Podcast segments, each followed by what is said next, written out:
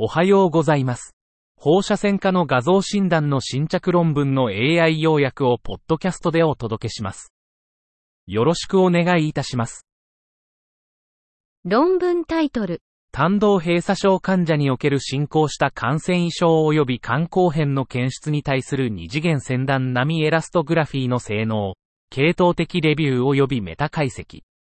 Performance of two-dimensional shear-wave elastographa for detecting advanced liver fibrosis and cirrhosis in patients with biliary atresia, a systematic review and meta-analysis.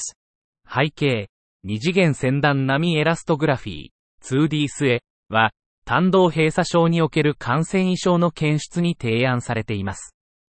目的、胆道閉鎖症患者における進行感染異常及び肝硬変の検出に対する 2D 末の性能を評価すること。方法、子供の胆道閉鎖症における感染異常の診断に 2D 末の性能を調査する研究を特定するために、5つの電子データベースが検索されました。結果、6つの研究が含まれ、470人の患者、年齢55日から6.6年が含まれました。2D 末の感染異常ステージとの中央相関係数は0.779、範囲0.443から0.813でした。結論、結果は、2D 末が胆道閉鎖症患者における進行感染異常及び肝硬変の検出に非侵襲的なツールとしての可能性を示しています。論文タイトル、大腿四頭筋の慢性労作性コンパートメント症候群。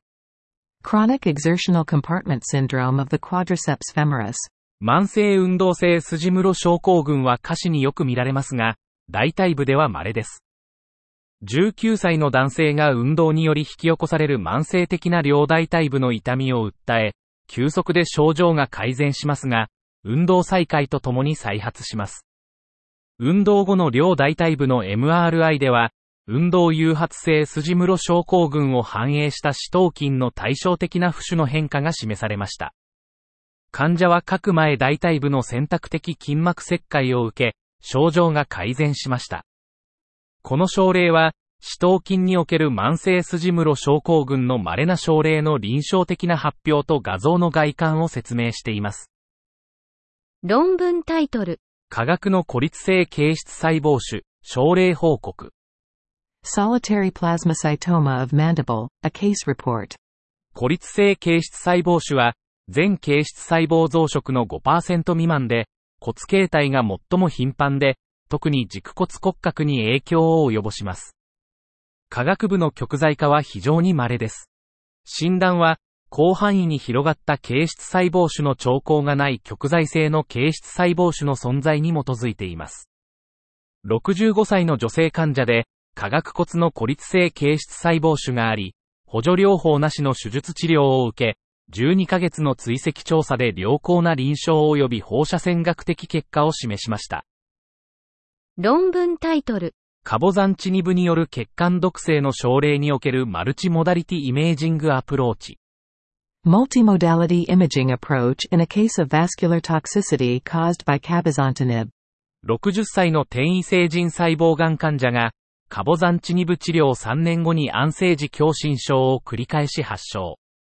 ST 加工とトロポニン上昇から非 ST 上昇型心筋梗塞が疑われ、冠動脈造影検査で広範囲の冠動脈痙攣が確認。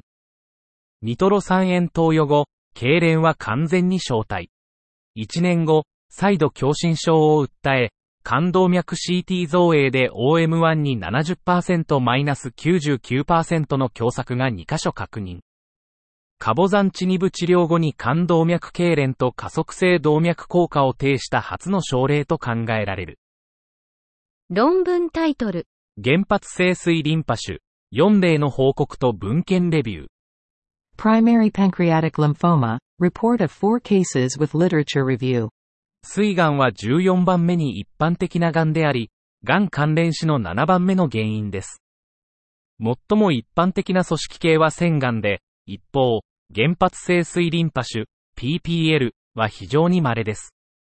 PPL の診断は、特異的な臨床的及び画像診断特性が欠如しているため、困難です。2019年から2023年の間に、我々の消化器科で診断及び管理された PPL の4症例を報告します。これらの症例は、バーキットリンパ種、大 B 細胞リンパ種、及び拡散性大細胞 B 表現型リンパ種を含み、いずれも R チョップ療法により治療されました。結論として、PPL は一般的ではなく、特異的な臨床的または放射線学的特性はありません。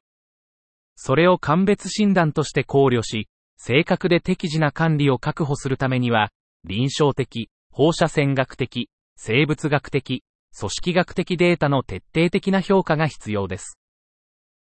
以上で本日の論文紹介を終わります。お聞きいただき、ありがとうございました。